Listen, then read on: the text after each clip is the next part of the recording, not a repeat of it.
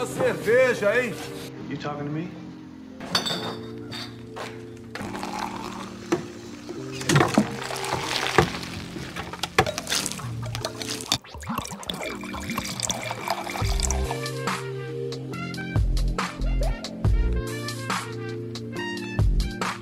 Dor de cabeça, enjoo, vontade de morrer. Tu tá de ressaca.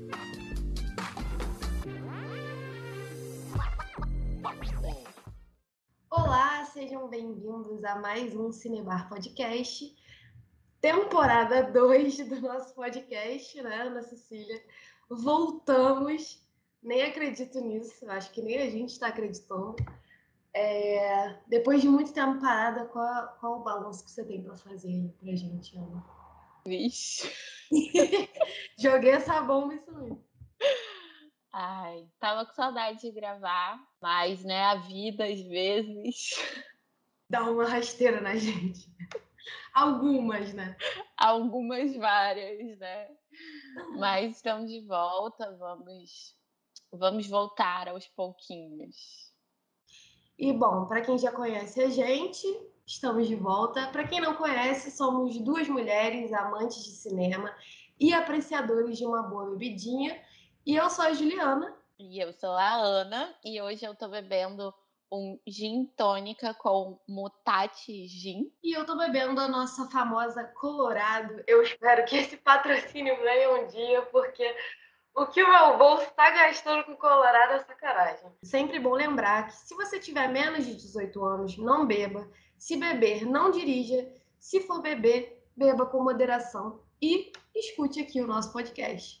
Não esquece de postar uma foto ouvindo a gente, bebendo a bebida da sua preferência. Marca a gente lá no Instagram, arroba Cinebarpodcast. Segue a gente lá. Pode usar nossa tag também, hashtag Cinebarpod.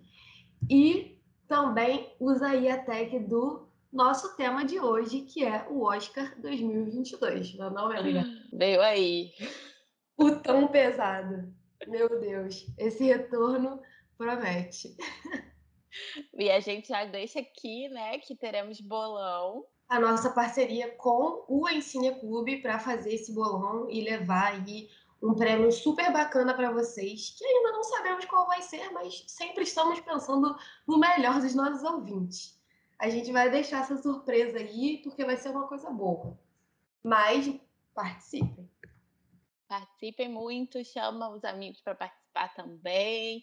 Eu, eu, quando participo de bolão, gente, eu inscrevo eu, minha mãe, meu pai, minha irmã, todas as minhas amigas, eu ponho o e-mail de todo mundo e faço várias apostas. Então, assim, aconselho. Uma viciada em jogos, né? Podemos internar nossa amiga Ana aí, que ela tem problema com bolões. Brincadeiras à parte. Já ganhei bolão de Oscar, tá bom? Só queria dizer que eu sou boa nisso. Parece aquele povo que ganha na loteria uma vez. Eu já ganhei 40 reais, eu vou continuar jogando.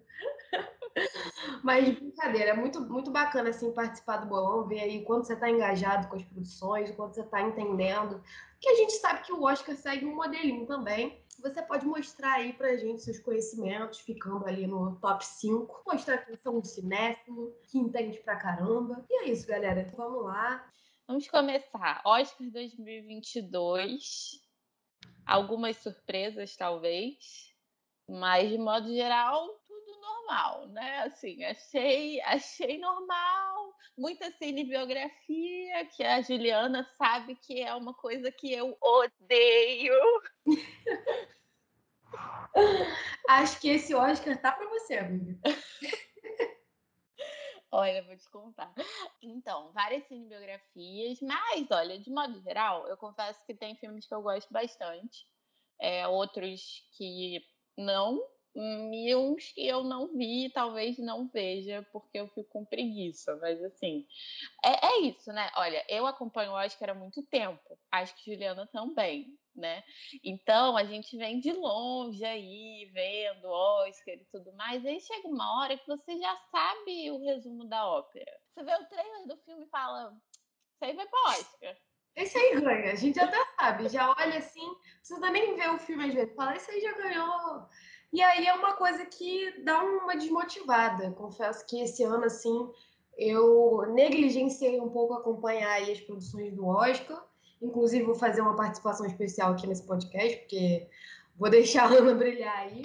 Mas é por esses motivos, né? Tem certas coisas que você, quando você tá ali numa alma jovem, que você, pô, fala, esse filme vai ganhar, e você vê que ele não ganha e ele merecia, isso vai te dando um, um, desgaste, entendeu? De ficar torcendo aí pelo Oscar, porque a gente já sabe que os critérios deles são, às vezes, um pouco retrógrados, enfim, levam outras questões que já deviam ter sido superadas em consideração novamente, novamente. É isso, dá uma cansada, né, galera? Mas, como boas cinéfilas, a gente não pode deixar de acompanhar aí o Oscar. E esse ano tem uma coisa muito interessante, é quase que o Oscar dos streamings. Vários dos filmes que estão indicados no Brasil, principalmente, mas nos Estados Unidos também, né? Sequer foram para o cinema. Se foram, foram, passaram tipo, durante duas semanas e logo foram direto para o streaming. É interessante pensar nisso também. Talvez venha aí o primeiro Oscar de melhor filme da Netflix que eu espero que venha, porque assim, estou torcendo, confesso, para Ataque dos Cães. Sou apaixonada pela Jane Campion. Juliano está me vendo agora, tem um pôster do piano atrás de mim, então assim, não é mentira. Então, a minha torcida para melhor filme é Ataque dos Cães. Talvez não seja o meu filme preferido de todos os indicados, porque tem muito filme bom, principalmente ali na categoria de filme melhor filme internacional, né, que eles renomearam e tudo. Mas é um filme que eu gosto bastante, acho excelente, a direção impecável, é, os atores também, é um elenco que, nossa, gente, que elenco. Que elenco. Maravilhoso, maravilhoso. Tem a minha torcida também. Eu acho que o fato da diretora pesa um pouco nisso, né? De levar a nossa torcida, toda a história e toda todo o significado que ela tem pro Oscar também. Mas não sei, é um filme bem bonito, é um filme que traz muita atenção, muita coisa interessante. Acho que vale a pena. E... Nossa, quando eu vi Ataque dos Cães, eu fiquei com um negócio na barriga. Sim. Eu ficava assim, alguma coisa vai acontecer, eu não sei o que, que é. Meu Deus do céu, o que é isso? O que está acontecendo? O tempo dessa tensão de que você acha que vai acontecer alguma coisa. Assim, do começo ao fim do filme, por conta do, do protagonista lá, que é meio vilão, né? Ele traz isso pra gente, tem toda essa tensão naquele olhar, aquela cara de homem mal, assim. Eu acho que seria muito interessante a Netflix levar o melhor filme com um filme que é tipo um faroeste sobre masculinidade tóxica. É, eu acho que é bem inesperado, porque, por exemplo, a Netflix podia levar por Não Olhe para Cima, que eu acho que seria bem mais Netflix. Do que Ataque dos Cães. Mas, assim... E é um assim filme que tem a cara da Netflix, né? Tem ali o Leonardo DiCaprio, já que, pô, botou esse cara em qualquer papel, esquece, acabou. E essa coisa da guinada dos streamings, que a gente já tinha previsto aqui que o cinema seguiria por esses caminhos aí e que a gente veria muito mais essas produções, os originais, Netflix, Amazon e tal. Então a gente está vendo essas apostas aí no, no Oscar também. E é isso, né, galera? Temos que aceitar a nova temporada das coisas. Assim como o Cinema volta para sua segunda temporada, o cinema tá aí mostrando que os streamings vêm com tudo mesmo. E é o que a gente tem para hoje. Além do Ataque dos Cães, um filme que eu gostei muito nessa temporada foi O Amor Sublime Amor. E eu tava com o pé atrás gigantesco quando anunciaram esse filme, porque eu sempre gostei muito do do original, né? Eu, eu, gosto de musical e tal, eu acho que foi tipo um dos primeiros musicais que eu assisti, sabe? E eu, eu gosto muito. E eu fiquei, pô, vão refilmar. Pra que vão refilmar? Não refilmem tudo. Mas ao mesmo tempo, eu gosto do Spielberg. Eu adoro Spielberg. É, isso é E aí eu fiquei, não, será que eu confio no Spielberg ou eu não confio no Spielberg? Eu não sendo o elenco, o elenco quase todo eram pessoas que eu não conhecia, pelo menos, né? Acabou que durante o Festival do Rio eu peguei e acabei indo ver que ele estava no cinema, né?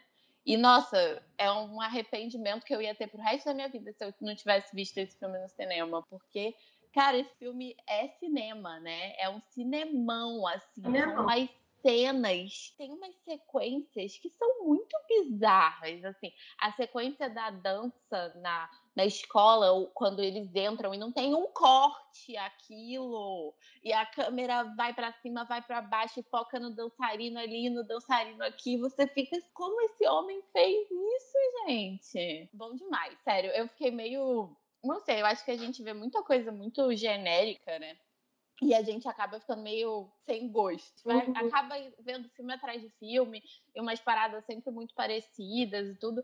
E aí você vai ficando meio, ah, tá, vou ver isso aqui, ah, beleza, mais uma cinebiografia e tal. Aí você vai ficando meio, né?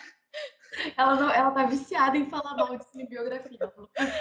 É, é, você sente que a vida vai saindo de você, sabe? Você vai entrando uhum. naquela e você senta para ver mais um filme, né? Mais um original Netflix, você senta lá, assiste, fala, ah, beleza, seis, né? Três estrelinhas, tudo bem. Pô, não entrega tanto, mas também nem sempre decepciona. Sabe, falar, ah, é um filme, né? Beleza, é um é, filme. Eu acho e... que é isso. Aí, de repente, você senta para ver um negócio desse dirigido pelo Spielberg, todo colorido, não tem uma cena escura que você não enxerga nada, você enxerga tudo o tempo inteiro. Muita cor, né? Vivo. Muita cor, um filme vivo. Nossa, eu fiquei, eu fiquei extasiada, assim, quando eu vi. Eu fiquei, e aí eu revi agora recentemente, que entrou na Disney, né? E assim, só cresceu, sabe? É, é impressionante, é impressionante, é muito bonito, muito bonito o que dizer desse filme que para mim é muito significativo, já que eu não gosto de musicais, a Ana sabe. Mas o original tem meu coração, Steven Spielberg tem meu coração. Um filme que traz muito calor, traz muita cor, como o verão carioca, que a gente está vivenciando agora, que, que pariu, tá quente para um caralho. Mas enfim, quais são as minhas críticas sobre o filme? Tirando a parte dos, da cantoria, que algumas eu avanço um pouco, porque me cansa já dois minutos da, da mesma cantoria. Foi um filme que eu gostei. Vou falar que, que, que gostei, assim, gostei da releitura. Acho que coube. Fiquei com o pé atrás, porque eu também essa coisa de que, ah, vamos fazer de novo. Acho que tem tanta coisa nova pra gente fazer, né? Tanto roteiro novo, tanta coisa nova pra gente pensar. Por que, que a gente vai buscar uma coisa de um clássico lá do passado? Se a gente for fazer isso, tem que fazer com cautela, tem que fazer valer a pena. E eu acho que foi o que aconteceu, entendeu? Eu acho que não ficou para trás, inclusive foi ficou ali num nível muito alto. Tirando a parte do musical, eu, eu gostei muito, assim. Achei que foi o que a Ana falou, tem muita cor. Não sei, tem uma coisa que me pega nessa história, né? Que é uma coisa meio shakespeariana, assim, né? De, desse amor. Eu gosto disso. Tem, tem uma cena que eu vou ter que ser muito esdrúxula agora, que me lembra muito Gabriela e Troy Bolton, quando eles estão na escada. Eu fico assim, gente, sou adolescente outra vez. E é nesses momentos que eu recupero, assim, um carinho que eu já tive pelos musicais. O menino que faz o riff, né, que é o amigo do Tony. Amiga, o que é aquele menino? Eu tô indignada que ele não foi indicado para ator coadjuvante, porque, sinceramente, nunca tinha visto e já tenho maior consideração. Acho, acho que tá atuando muito bem, tá, tá entregando legal ali o papel. Mas assim, que falar do Tony, né? Que é o próprio Troyzinho Bolton, né? Maravilhoso, gente, uma coisa linda. Também. E quem a gente tá indicada e deve levar é a Ariana DeBosse, né? Que faz o papel da Rita Moreno do original, que é a Anitta. Sim. E que, sinceramente, né? Essa mulher também perfeita, perfeita. É impressionante. Sei que o musical, o musical não é a sua, mas pô, ela atua, ela dança, ela canta. Essa mulher, ela, ela literalmente entrega tudo, assim, na atuação, dança para caralho, canta muito. Quando ela entra em cena, ela não decepciona. Mas eu, mas eu, sabe que eu gosto também da menina que faz a Maria? Também gosto acho dela. Ela fofa, acho ela fofa. Acho que combinou com a personagem. As apostas de, de, atores, eles foram muito boas. Acho que foi legal, a escolha foi boa. Até do, do grupinho lá que faz o Jets. Aquela cena para mim deles cantando na prisão, aquilo ali é muito engraçado. Cara, é muito... eu ri tanto com aquela cena, ela é muito divertida. Tem um ar cômico também, né? Não é só essa coisa do musical, tem um tem uma coisa ali engraçadinha, até na disputa deles entre os porto-riquenhos ali, vê que tem uma coisa, um quê de engraçado também. Cara, não sei, eu não tenho que falar mal desse filme. O primeiro musical que eu falo assim, não tenho que falar mal. Sério. É, até, até a parte da cantoria é mais chatice minha, assim mesmo, que eu canso um pouco. Mas se eu não tiver. É porque eu assisti isso, gente, tem o quê? Umas duas horas. Eu acabei de assistir esse filme. Então, assim, eu tive muito que adiantar também por causa de Ana Cecília, que a gente tinha que gravar aqui o podcast. Tem certas cantorias que eu não adiantaria, eu deixaria rolar, entendeu? Se eu tivesse mais tempo. Num cinema, ficaria lá, não teria o que fazer. Tá tudo certo. Então, assim, é um filme que eu veria de cabo a rabo e não tem nem o que falar. Maravilhoso. Inclusive, obrigada, Ana Cecília, porque ela deu na minha cara para eu assistir esse filme desde a época que estava no cinema. Falou, não, vai ter que assistir para a gente gravar aqui o podcast. A gente tem que falar desse filme. Como que a gente não vai falar de Steven Spielberg? Falei mesmo. Ai, gente, esse velhinho, ele tem meu coração. Eu amo Spielberg, sinceramente. Às vezes eu, eu lembro quando eu era adolescente, aí eu tinha amigos que achavam que falar mal do Spielberg era cool, sabe? E eu nunca entendi isso, porque eu ficava assim, gente, mas esse homem, até quando ele erra, ele tá acertando. Mas teve essa tendência mesmo, e aí de uma época da galera cult falar mal dele. Não é? E eu ficava chocada com isso. Eu lembro dos meus amigos falando mal de tubarão. Mas como assim, tubarão? O bicho, né? Envelheceu meio mal, porque é um boneco e tudo. Mas o filme. É um clássico. Não tem um defeito, gente. Clássico, clássico. Muito bem construído pra época. Um filme de tubarão. Uma coisa que a gente não espera que vai ser da qualidade que é, pra época em que foi ele lançado. Mas assim, tendências e tendências, amiga. Também teve a época que a galera odiava Tim Burton. Ainda tem essa galera desse time aí que fala que é uma bosta e tal. E assim, aqui nesse podcast a gente foi de Tim Burton. Pode falar o que for, meu irmão. Não tem jeito pra gente. E também fãs de Spielberg, e é isso. Então vamos lá, a gente já falou de dois indicados a melhor filme. Agora vamos para e eu não sei, os dois a gente vai falar um pouco mal. Vamos por Não Olhe para Cima primeiro. Quer você começar a falar? É você que é nosso labrador humano aí no cinema. Então, olha, eu não dei uma nota baixa para Não Olhe para Cima quando eu vi. Eu acho que eu dei um 7, uma coisa assim, né? É uma Mas... nota mediana, né? É, uma nota mediana. Eu achei um filme mediano. Eu não gosto do Adam McKay, que é o diretor, né, e roteirista. Não Falo gosto. mesmo, abertamente, não gosto, não gosto. Aquele filme lá da água, da grande aposta, é muito ruim, gente, me perdoem. E depois o Vice também só foi ladeira abaixo. Aquilo ali é um horror dos horrores para mim, acho eu muito acho ruim que mesmo. que gosta, vão tacar hate na gente aqui, tu sabe, né? Eu sei, tem muita gente que gosta dele, assim, não tô falando que não pode gostar, só digo que eu, Ana Cecília, não Posso gosto. Dar minha opinião? Posso dar minha opinião? Não gosto. Não tem a galera que não gosta do Spielberg? Então. É isso, gente. Tá tudo certo. Conviver... Vamos conviver em harmonia. E aí, eu confesso que quando anunciaram esse filme, eu olhei e falei: ah, esse diretor, esse elencozão. Lá vem uma bomba. Quando eu fui assistir, eu não achei assim ruim. Eu achei um filme ok. Achei uma comédia, nada muito profunda, porque, né, Juliana vai entrar aí nesses detalhes da profundidade que caçaram nesse filme. Uma comédia, ok, engraçada, dei umas risadas, expliquei para os meus pais quem era a Ariana Grande, foi divertido, foi divertido. E para mim acabou por aí, sabe? Aquela cena pós-créditos da Mary Streep sendo comida por um dinossauro. Irada a Mary Streep sendo comida lá. Pra falar dessa cena também, acho que foi o ponto ápice do filme, inclusive. eu senti ódio da Mary Streep, talvez pela primeira vez, assim, porque eu acho que nem no Diabo Veste Prada eu senti raiva da Mary Streep, porque, sabe? Não tem como odiar ela nesse filme, desculpa. Mas nesse filme aí, fiquei com ódio da Mary Streep. Eu olhei e falei, que bosta essa mulher, né, gente? Sinceramente, explode aí. Eu acho que ela merecia ter sido comida por aquele bicho que eu nem sei qual o nome, né? Que eles estavam não sei aonde. Mas enfim, é aquela coisa. Um filme que tem Leonardo DiCaprio ali como protagonista é um filme que não merece menos de, de 7. Convenhamos. Eu vou dar um 7 também, sendo boazinho aqui, porque eu achei o filme extremamente apelativo. Aqui no Brasil a gente teve um alvoroço gigante sobre esse filme, questões políticas, etc. Eu acho que o filme não tem o menor aprofundamento nisso. Ah, traz essa questão da figura do Bolsonaro, Trump, toda essa ideia aí, por trás dessas figuras aí políticas que a gente sabe que mais se assemelham a animais. É, mas não sei, eu não entendi a emoção da galera, porque é um filme engraçadinho, é um filme apelativo, assim, o fim do mundo se aproximando, que entra em estado de interação junto com o fim político, né, da sociedade, da descrença na ciência, etc. Debates muito maneiros que a gente está o tempo todo trazendo aqui, mas não sei, para mim faltou. Faltou coisas que me levassem a entender a emoção dessas pessoas. Porque para mim não emocionou muito.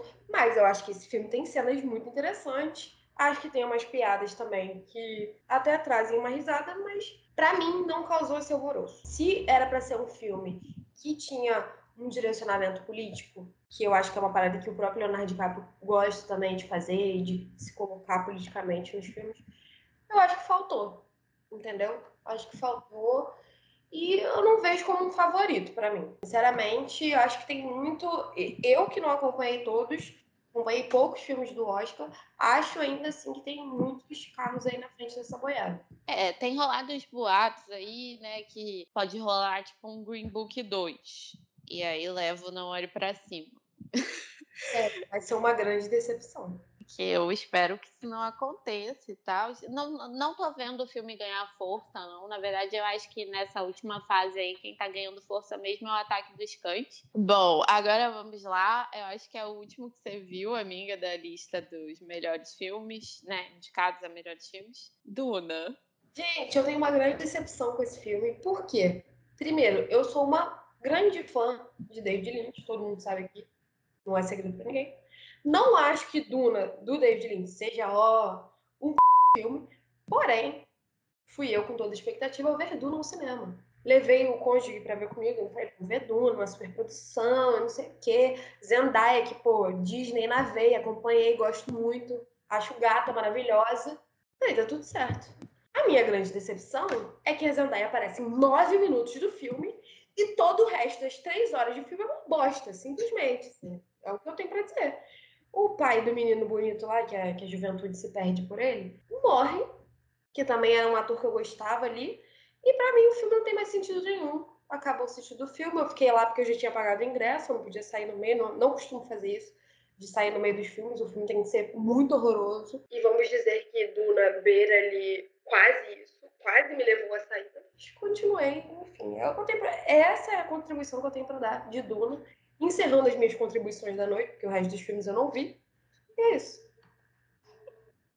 Bom, eu também não gostei de Duna. Achei Duna um filme chato. E eu fiquei decepcionada, porque eu gosto do Denis Villeneuve, que não se fala Villeneuve, porque se fala em francês, mas eu não vou nem tentar. Sabe, eu esperava também. Porque eu via o trailer de Duna e eu falava, vai ser chato. Eu sei que vai ser chato. Estão me vendendo um filme bom que vai ser chato.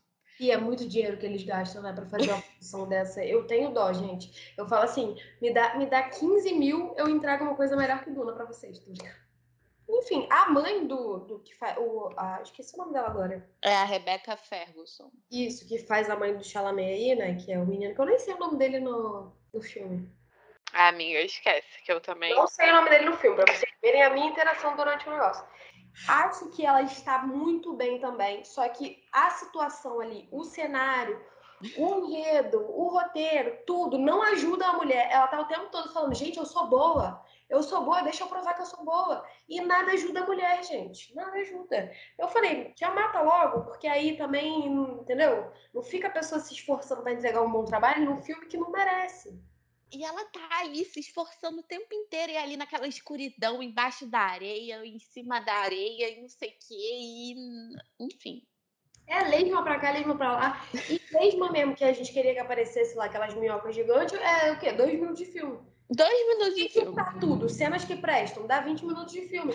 Então, assim, vai no cinema ver Duna, 20 minutos de filme, o resto vai embora, tá tudo certo. Porque três horas, eu fico assim, eles botam três horas de um filme para fazer a origem a origem da história. Três horas. Porque lá no David Lynch, três horas já tinha ido o filme inteiro já.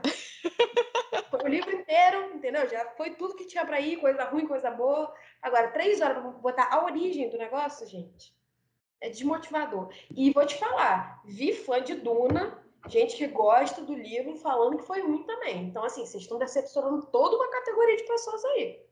Se eu for ver a segunda parte, eu vou ver na paz da minha casa, no meu silêncio, podendo zoar tudo que eu quiser e falar que o Chalamet não toma banho, ah, sei lá, né? Um ano.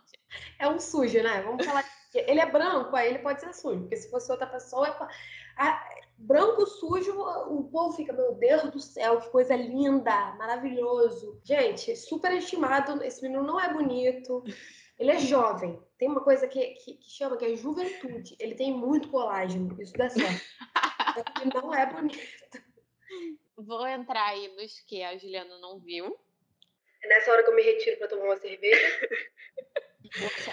Muito rapidinho, acho que eu vou falar. Belfast, gostei mais ou menos, não gostei tanto assim. Achei bem filme de Oscar, Kenneth Branagh provando que, sei lá, ele é um bom diretor e que eu acho que ele é, mas achei que ele exagerou, pesou a mão aí em alguns momentos. King Richard não vi, não pretendo. Cinebiografia, tô cansada desse gênero aí que inventaram para Oscar. Adoro a Serena Williams, adoro a Venus Williams, acompanho muito tênis, é meu esporte preferido, mas assim, preguiça. Preguiça mesmo.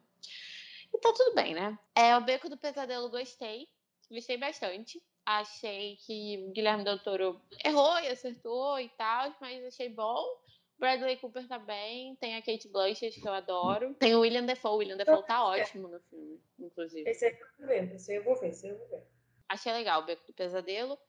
No Ritmo do Coração, eu achei fofo, só que, tipo, é uma refilmagem de um filme francês, né, galera? E aí eu acho que, assim, acho meio tosco você estar tá indicando aí um remake de um filme de outro país, porque estadunidense não sabe ler legenda. Sim, é um filme fofo, eu gostei quando eu assisti, mas ao mesmo tempo eu fiquei meio assim, então, refazendo um filme só porque ele foi feito em outra língua.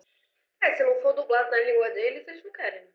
Então... Cara, isso eu acho absurdo, né? Como eles sentam na cadeira de poder deles e já tem a produção que pra gente aqui não bombou e a gente regrava de novo e tá tudo certo. E aí o filme vai ser indicado a Oscar, né? Tipo, é impressionante isso, assim. Porque tem uma coisa que eles sabem fazer é valorizar os filmes deles, né? O dia que a gente valorizar o nosso cinema igual os é. norte-americanos é. valorizam os deles, a gente, pô, vai virar a potência mundial nessa porra. Licorice Pizza gostei muito sei que tem aí um drama envolvendo que um tem 15 anos e ela tem 25 anos e não sei o que, mas confesso que não importa. É um filme. Um filme. Se fosse um homem, tava tudo certo. Fala e eu achei o filme muito bonito. Eu não sou a grande fã do Paul Thomas Anderson, mas eu gosto muito de Boogie Nights. E eu achei que Licorice Pizza tem uma vibe Boogie Nights. E por isso eu gostei muito. Dei 10, inclusive. Eu adorei o filme. E aí a gente vai para o melhor da lista, que é o Drive My Car que é o japonês. É, é, o melhor da lista, é o melhor filme mesmo. Não vai ganhar, vai ganhar melhor filme estrangeiro. É um grande filme, a direção é impecável, os atores também, é tudo muito bonito. Nossa, chorei horrores vendo. Se eu for assistir agora, eu vou chorar ainda mais, porque eu tô lidando com luto. É um filme incrível, mas não é para todo mundo. Até Ataque dos Cães não é um filme para todo mundo também. E tá tudo bem, sabe, galera? Não é todo filme que precisa ser para todo mundo. Ninguém precisa gostar de tudo. Um filme japonês de três horas. Então, assim, quem gosta já desse tipo de produção, já tá acostumado, vai fundo. Mas quem não gosta, realmente pode ser que seja mais maçante, assim, né? Estamos aqui torcendo para Ataque dos Cães, porque é óbvio que Drive My Car não vai ganhar, porque é um filme japonês três horas. É, eles botaram a cota ali de filme estrangeiro no, no principal, né? Só para dizer que agora eles estão colocando, mas não vai ganhar e vai ganhar filme estrangeiro e é o que todo mundo já espera aí. Exato. E como a gente sabe, filme estrangeiro não tem ator para concorrer, né? Então. É, é gente conhecida para eles. Eles não conhecem ninguém mesmo. Ator estrangeiro, não conhece ninguém. Pode ser da Europa, qualquer for, não conhece. Aí não coloca, porque nem existe, nem, nem contabiliza esse tipo de gente.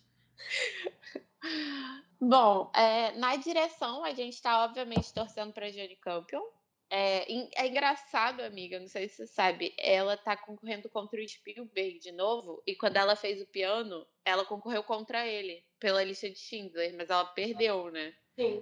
E aí agora estão os dois, um contra o outro de novo. E ela deve ganhar dessa vez, pelo menos.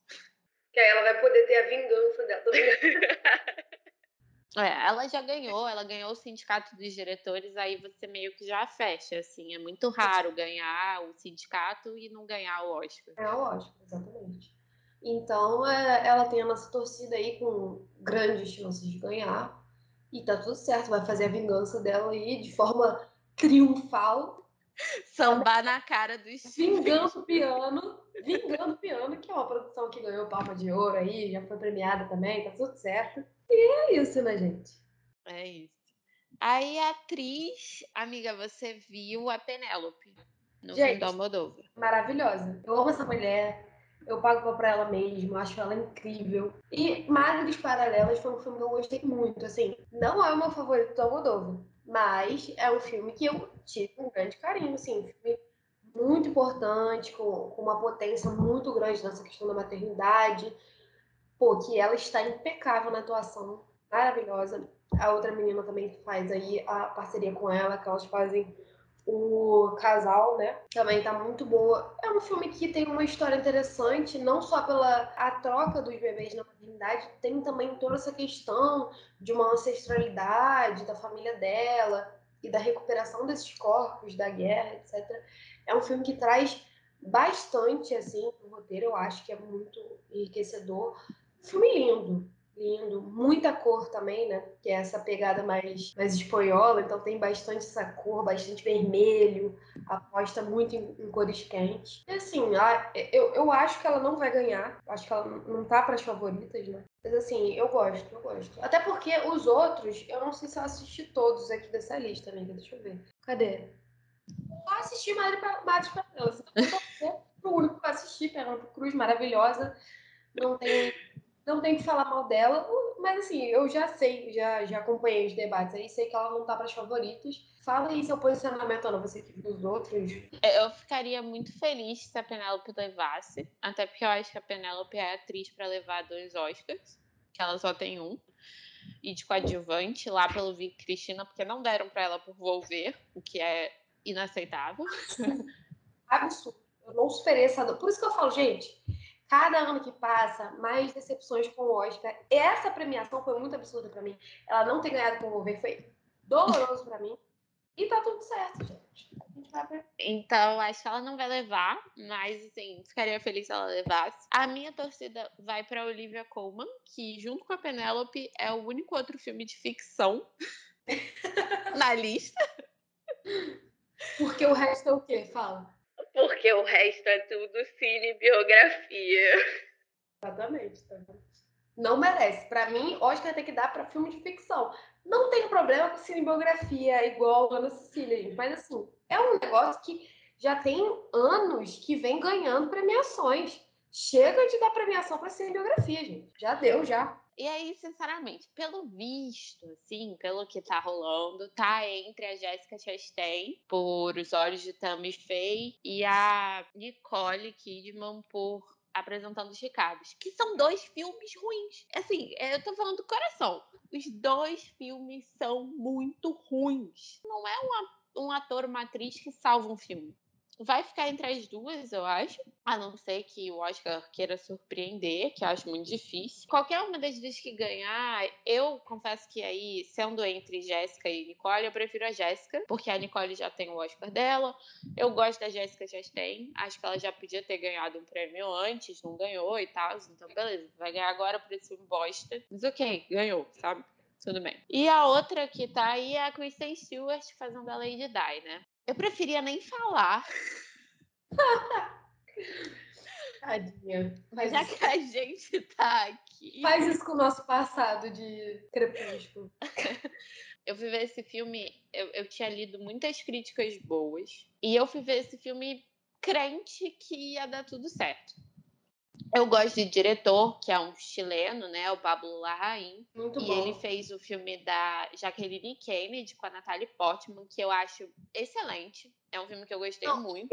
Ele é um excelente diretor também. Muito bom. Não sou a maior fã de Kristen Stewart, mas fui ver pensando, cara, vai dar tudo certo. Vai, vai ser bom, vai ser bom. Tá bem encaminhado, né? E não gostei. Não gostei. Não gostei mesmo, assim. Eu vi com uma pessoa que gosta dela e que também não gostou do filme. Como Lady Di, ela tá muito Kristen Stewart. Esse é o problema. O problema que eu tenho com a Kristen Stewart é a atuação dela, que é sempre a mesma coisa. E aí os fãs dela que me perdoam, porque assim, eu, eu gosto de Crepúsculo, gente. Mas entre Lady Di e Kristen Stewart, eu prefiro o Robert Pattinson fazendo o Batman. Mas tudo bem, ela é jovem ainda, ela vai chegar lá, é, não é o momento dela, e tá tudo bem.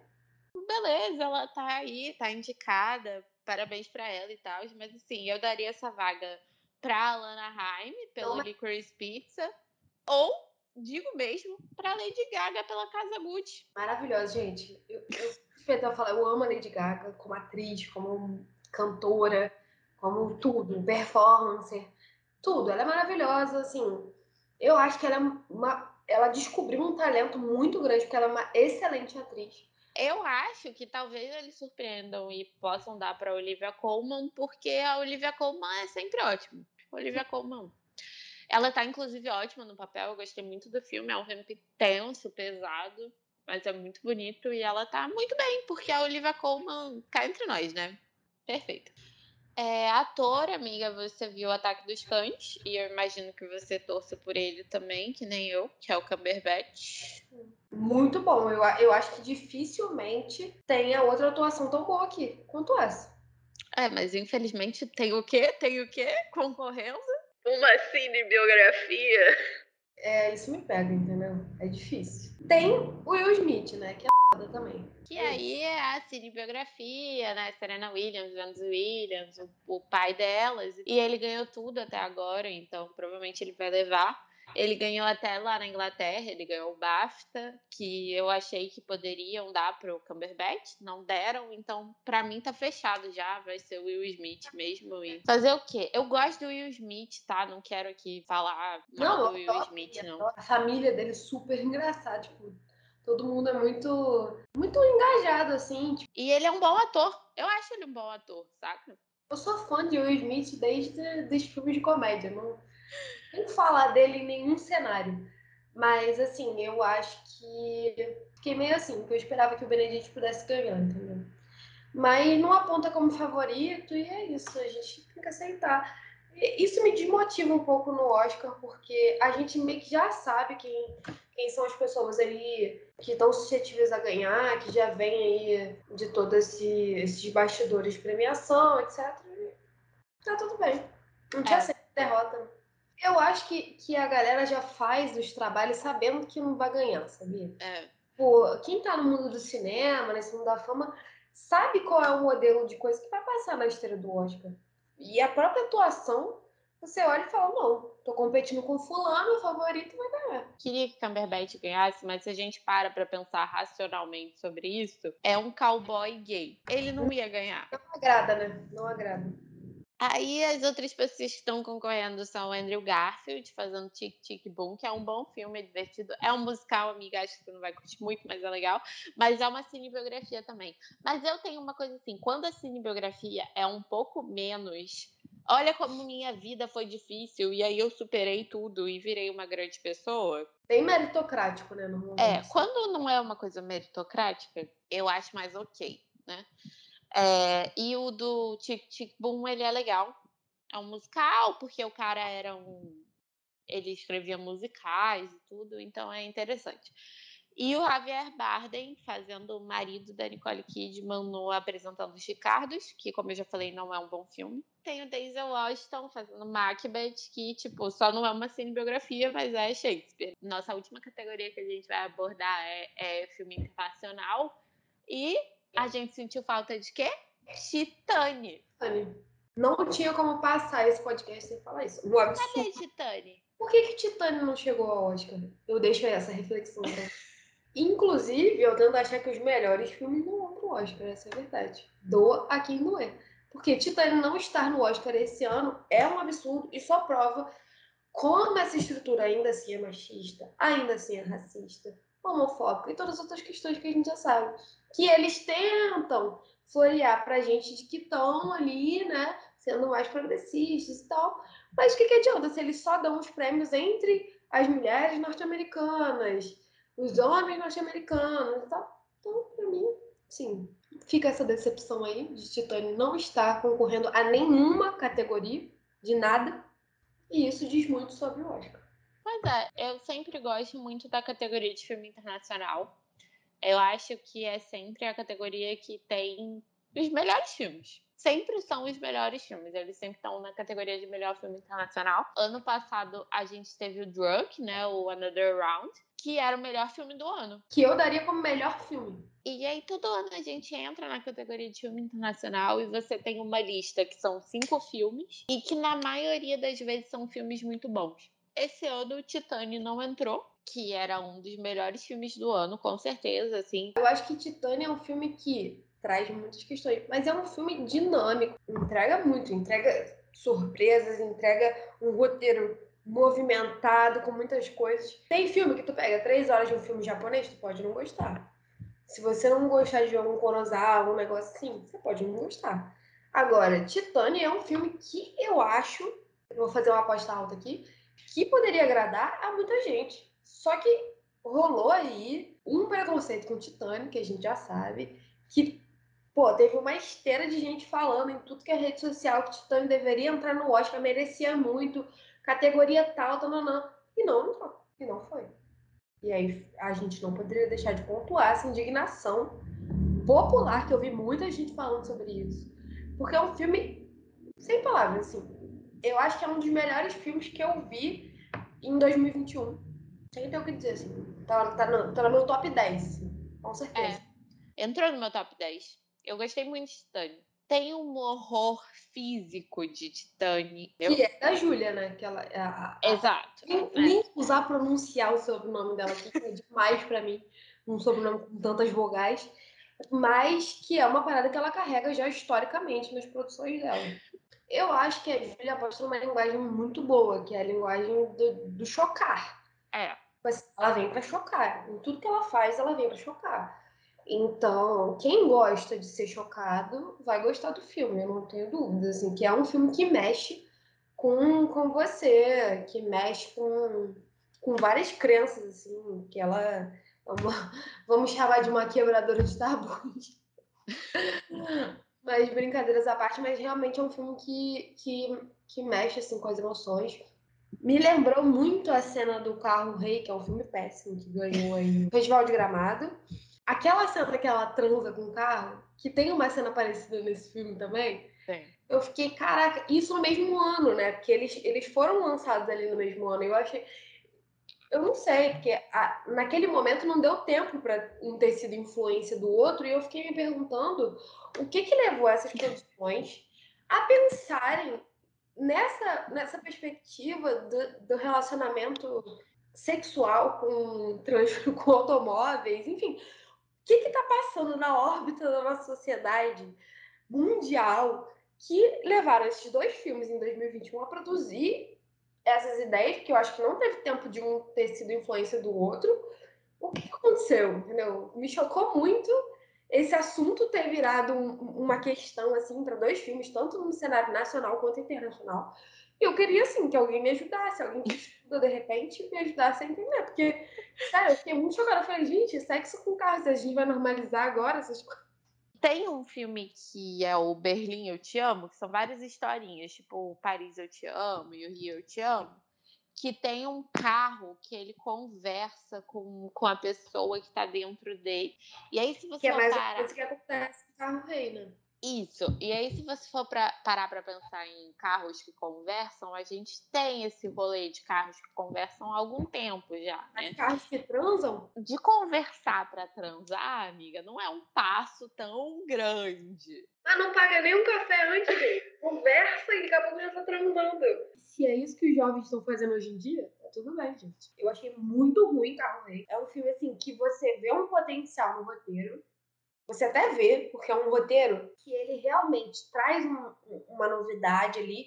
Só que, mano, totalmente cagado, assim. Sabe quando alguém tem uma boa ideia E aí, quando vai colocar em prática a ideia da merda, é, é isso que pra mim aconteceu com o rei. Apostaram num elenco muito maneiro também. Só que hum, não se faz milagre só com atores, né? E Titane tá aqui, entendeu? Titane carrega a emoção do começo ao fim, não tem o que falar.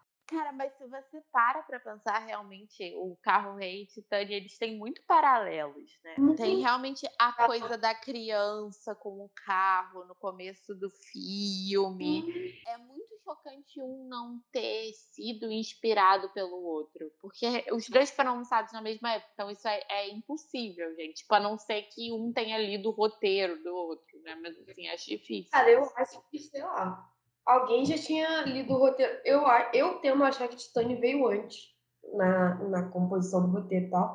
E alguém vazou essa porra. Porque não- não é possível, assim.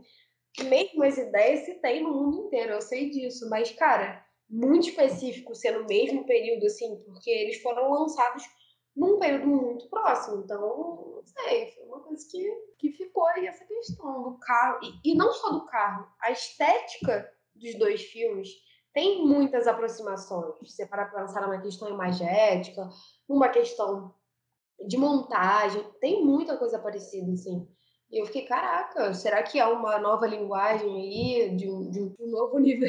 Ah. Pessoas que transam com carro. Pessoas que tão- Ah, sei lá, cara. É porque eu tendo a achar que a gente vai ficando mais velho, a gente vai ficando conservador por algumas coisas e a juventude vai dando um tapa na nossa cara, né? Daqui a pouco vai ser normal transar com carros e a gente vai estar, caralho, que porra. Pô, mas a Júlia é mais velha que a gente, amiga. Que isso? É verdade, a Júlia, ela tá. Mas ela tá ali dialogando com alguma coisa, né? Porque é isso. Eu e a Ana, a gente tá lançar um filme aí que provavelmente vai ter sexo com carros. Titane não entrou em filme estrangeiro, mas entrou Lunana do Butão, que é o único que eu não vi da lista ainda. Entrou Flea da Dinamarca, que eu sei que muita gente gostou. Eu não vou me ousar a falar mal desse filme, mas eu achei ele apenas ok. E é isso, não vou falar mais sobre isso, porque sinceramente É, não se culpe de não, não dizer que o filme é bonitinho, tá? tem A Mão de Deus que você viu, do Paulo Sorrentino, italiano. História do Maradona. História do Maradona, que é legal, é bom, é bem Paulo Sorrentino. Deu muito bem, é bem Paulo Sorrentino mesmo.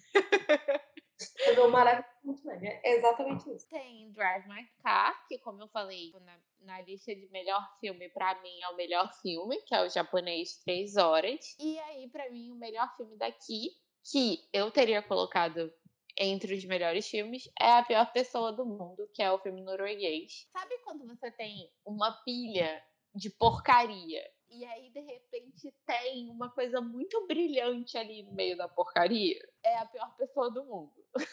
Esse filme pra mim é meio que isso. Eu assisti, eu fiquei muito pasma. Eu achei que ia ser bom, mas eu não esperava que fosse ser tão bom.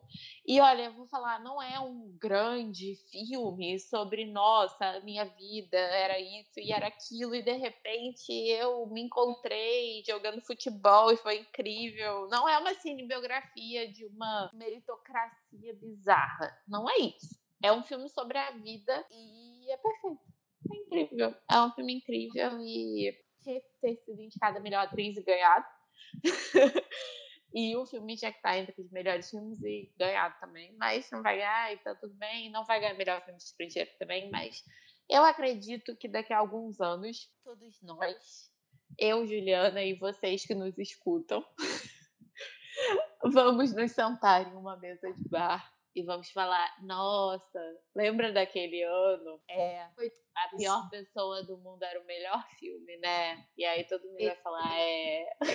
Inclusive, fica aí o convite, já estamos com as terceiras doses tomadas e os nossos ouvintes. Eu não tenho noção de quantas pessoas escutam a gente, mas esses, esses dias eu descobri que a gente tem dois fãs, tá? Que é um casal aí que eu não posso falar. Mas que talvez eles escutem a gente, então eles vão saber. Fiquem à vontade para marcar uma cerveja com a gente. Quem for do Rio de Janeiro, Niterói e adjacências, que a gente já tá podendo abrir aí a sessão para uns encontros e tomar uma cerveja, ver uns filmes. E é isso. Fica aí o convite para vocês que quiserem encontrar com a gente para bater um papo sobre cinema. Estamos voltando agora à vida pós-pandêmica. É isso. E também amigos que nos escutam, se quiserem gravar com a gente, mandem uma mensagem, vamos combinar, a gente combina um filme direitinho e a gente grava junto. Porque na segunda temporada do nosso podcast, a gente pensou em mudar um pouco a nossa abordagem, para dar uma variada aqui, para as pessoas não ficarem ouvindo só eu e só a Ana Cecília o tempo todo.